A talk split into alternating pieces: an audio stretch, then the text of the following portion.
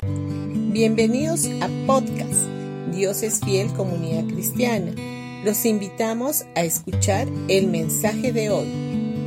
Hola familia, hoy día jueves 15 de julio.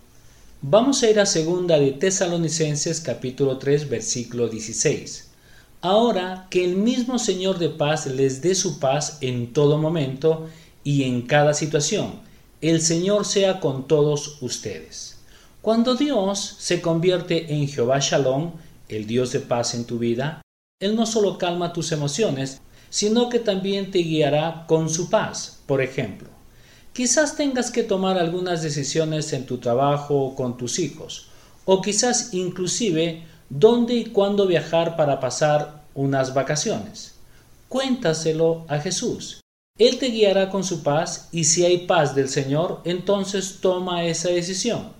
Si hay alguna ausencia de paz y tienes un sentimiento de impedimento o de incomodidad, entonces no lo hagas. Y descubre que esa guía del Señor llega muy fácilmente cuando Dios se manifiesta como Jehová Shalom. En su paz las decisiones no parecen forzadas y llenas de lucha. En su paz hay descanso. Su paz te guiará a estar en el lugar oportuno, en el momento oportuno y con la gente indicada. Deja que Él te guíe sobrenaturalmente. Me pregunto cuántos de nosotros somos como Gedeón. Miren la respuesta de Gedeón cuando nuestro Señor lo llama varón esforzado y valiente. Señor, respondió Gedeón, si el Señor está con nosotros, ¿por qué nos sucede todo esto? ¿Y dónde están todos los milagros que nos contaron nuestros antepasados?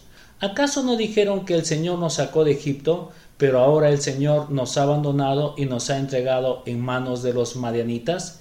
Lo que dicen jueces capítulo 6 versículo 13. ¿Se dan cuenta que Gedeón nos recuerda a nosotros mismos? En lugar de oír lo que el Señor le había llamado, comenzó a quejarse como nosotros. ¿Dónde está Dios en medio de esta pandemia? ¿Por qué el Señor se ha olvidado de nosotros? ¿Por qué el Señor nos está entregando en las manos de nuestros enemigos.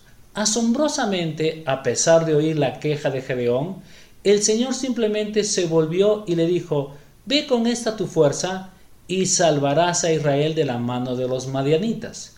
¿No te envío yo? Lo que dice en el versículo 14.